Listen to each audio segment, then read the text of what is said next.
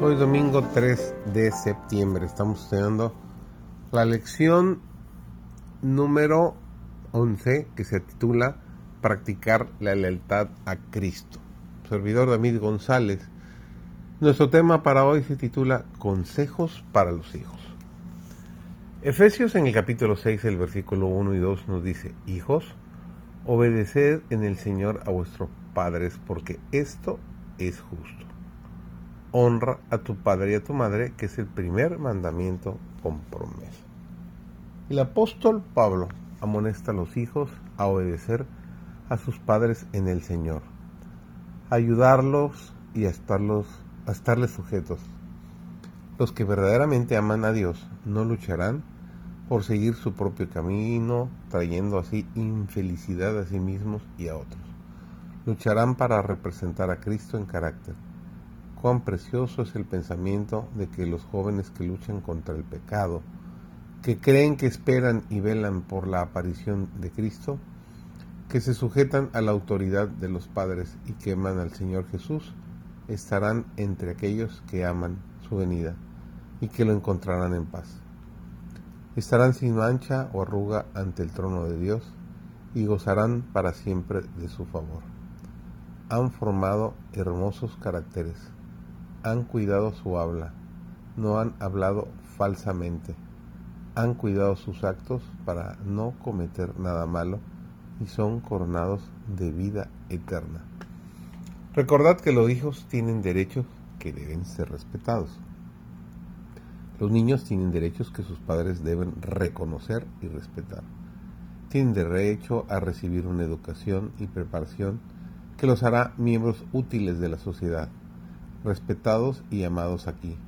Les dará idoneidad moral para la sociedad de los santos y puros en la vida venidera. Debe enseñarse a los jóvenes que su bienestar presente y futuro depende en gran medida de los hábitos que adquieran en la niñez y la juventud. Deben acostumbrarse temprano a la sumisión, la abnegación y la consideración por la felicidad ajena Debe enseñárseles a subyugar el genio vivo y a retener las palabras coléricas y a manifestar invariablemente bondad, cortesía y dominio propio. Los que cultivan el amor en la vida del hogar formarán caracteres a semejanza del carácter de Cristo y estarán constreñidos a ejercer una influencia ayudadora más allá del círculo familiar a fin de que puedan bendecir a otros mediante obras bondadosas, bien pensadas, mediante palabras amables, mediante simpatía cristiana, mediante actos de benevolencia. Serán prontos para discernir aquellos cuyo corazón está hambriento y prepararán un festín para los necesitados y afligidos. Los que tienen discernimiento celestial que ejercen una tierna preocupación por cada miembro de la familia, al cumplir con todo su deber, se capacitarán para hacer una obra que iluminará a otros hogares y que estará, enseñará a otros por precepto y ejemplo qué es lo que hará feliz el hogar.